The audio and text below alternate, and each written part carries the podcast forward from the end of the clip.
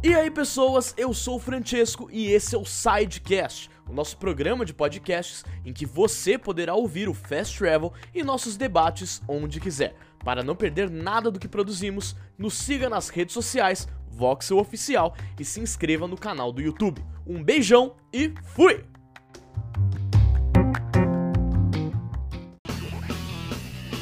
Fala pessoal do Voxel, sejam muito bem-vindos a mais um Fast Travel. Hoje, segunda-feira, aquele Fast Travel tranquilinho para falar das notícias que rolaram no final de semana. Porque afinal a gente não pode ficar sem notícias do final de semana, não é? Então, vocês já sabem, deixem seu like, se inscrevam no canal do Voxel, muito importante pra gente. E você aí que está ouvindo pelo Sidecast, o podcast do Voxel, muito obrigado também por curtir o Voxel em todas as plataformas. Sem mais delongas, bora pras notícias do fim de semana. Vamos lá. E vamos de novo falar de Cyberpunk 2077. Toda semana sai alguma coisa de Cyberpunk, gente. Tá, tá complicado. E olha só. Teve um novo relatório que a Bloomberg descobriu, né? Descobriu não. Foi atrás, né? Vamos lá. Um novo relatório que informa que os funcionários, grande parte do staff, já sabia que o negócio ia dar ruim, tá? É, já sabia que a coisa ia ser meio desastrosa. Por quê? Eles sabiam que o jogo não estava pronto para ser lançado em dezembro, tá? E aí, a, Bu a Bloomberg, a Bloomberg, a Bloomberg é, que é onde o Jason Schreier trabalha, né? É, ela relata que vários funcionários atuais e ex-funcionários, tá? Então tem gente envolvida aí, mais de 20, segundo eles, retrataram um processo de desenvolvimento marcado por ambição desenfreada, planejamento pobre e deficiências técnicas. E que, de todo, e que toda a equipe técnica de desenvolvedores sabia disso. Então, olha só. E, ah, peraí. E além disso, muita gente ali sabia que aquela demo da E3 era inteiramente falsa. Tá complicado, tá bem difícil pro Cyberpunk, viu, gente? Ó, foram entrevistas com mais de 20 funcionários atuais e antigos, que solicitaram, claro, anonimato para não arriscar suas carreiras. É, meu amigo.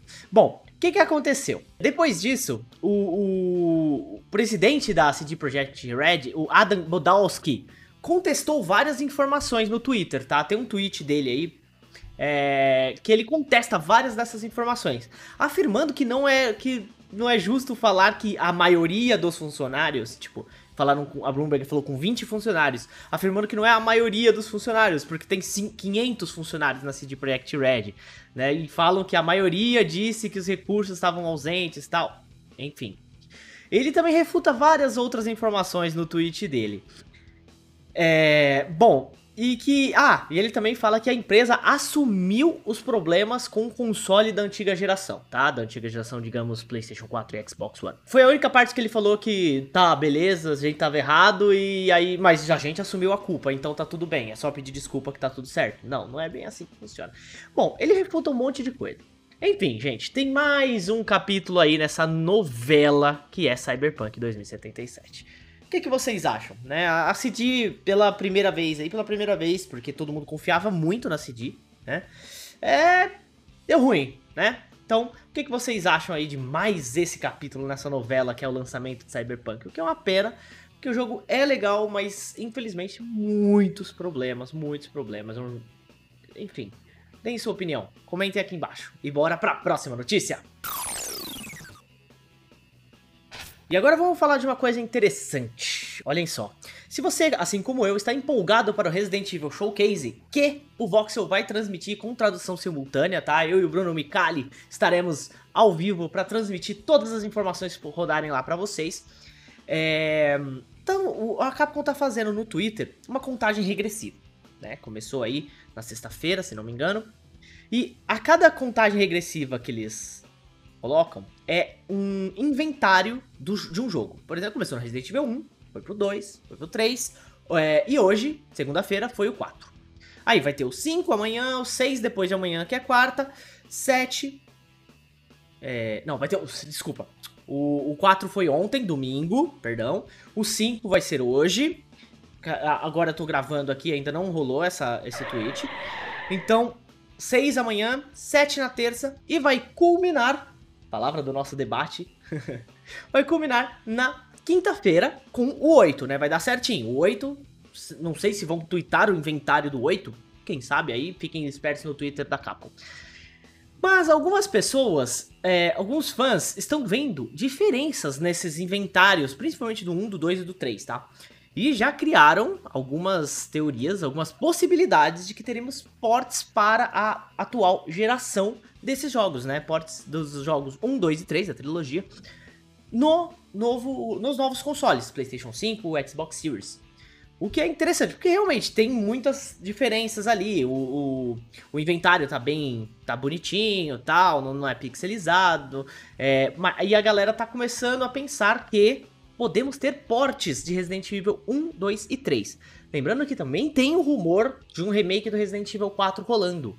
Então, quem sabe aí as informações que teremos durante o showcase. Então, fiquem ligados em todas as informações aí de Resident Evil aqui no Voxel e na quinta, vem com a gente assistir o Resident Evil Showcase com tradução simultânea. Eu e o Bruno Micali vamos estar transmitindo todas as informações para vocês. Bora para a próxima notícia. E bora com mais um rumor interessante, hein? Olha só. É, tem um novo estúdio, não estúdio, um novo time da Sony em San Diego, né? Um time da PlayStation em San Diego, que está trabalhando para expandir franquias existentes, tá? Vamos lá, expandir franquias existentes. E a galera, como não é boba nem nada, foi procurar aí informações sobre isso. E no LinkedIn do Michael Mumbauer, que é ex-head de estúdio da Sony, tá? Ele é chefão, era chefão de estúdio lá da Sony. Lá no LinkedIn dele tem uma parte do perfil que diz que a conquista mais recente dele é ter construído um novo AAA Action Adventure com a equipe de desenvolvimento play, da PlayStation, com sede em San Diego, utilizando tecnologia de engine proprietária essa equipe foi montada para expandir as franquias existentes e criar novas histórias para uma próxima geração de jogadores. Tenta entender aí próxima geração de jogadores, talvez PlayStation 5, né? Tipo, próxima geração de consoles. A galera tá entendendo mais ou menos isso. Até aí, beleza. Pô, eles estão criando, sei lá, expansões, não sei, tal, DLCs para jogos AAA da Sony, talvez. Mas tem uma coisa que rolou tem um acontecimento aí que rolou um tempinho atrás, dizendo, um rumor interno, dizendo que a Sony, a PlayStation, estaria trabalhando em parceria com a Naughty Dog para continuar a série Uncharted. Né? Não tem nada de oficial nisso, tá? Ainda. Mas as coincidências batem. Uma equipe nova em San Diego trabalhando na expansão de franquias PlayStation e, ao mesmo tempo ali, nessa mesma linha do tempo ali, é, tá tendo rumores sobre a Sony trabalhando junto com a Naughty Dog para poder continuar a série Uncharted. Talvez tenhamos aí no fim do túnel um Uncharted 5, quem sabe.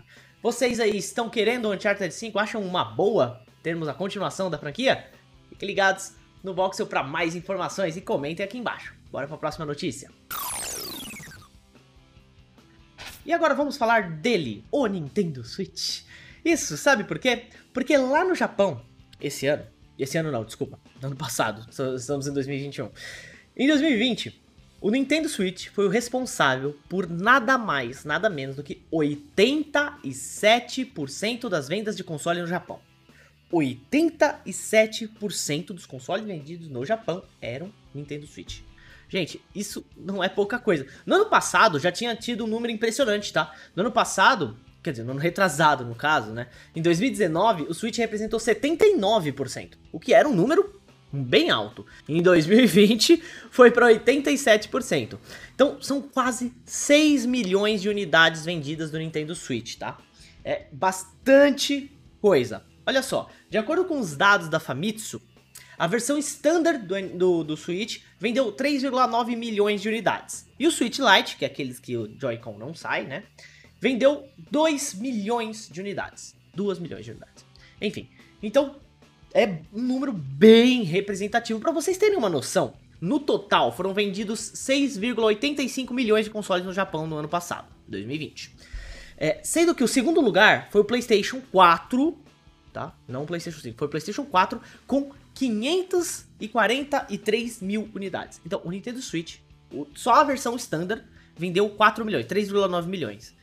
E O segundo lugar, que é do PlayStation 4, foi 543 mil. Então é uma diferença enorme.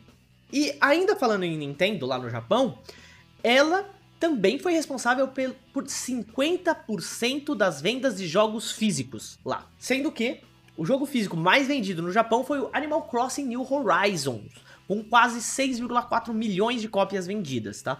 E olha só, em segundo lugar foi o Ring Fit Adventure, com 1,5 milhões de unidades vendidas. Então, Ring Fit, aí ó, pegaram de surpresa essa, né? Pois é. E essas foram as principais notícias do final de semana aqui no Voxel.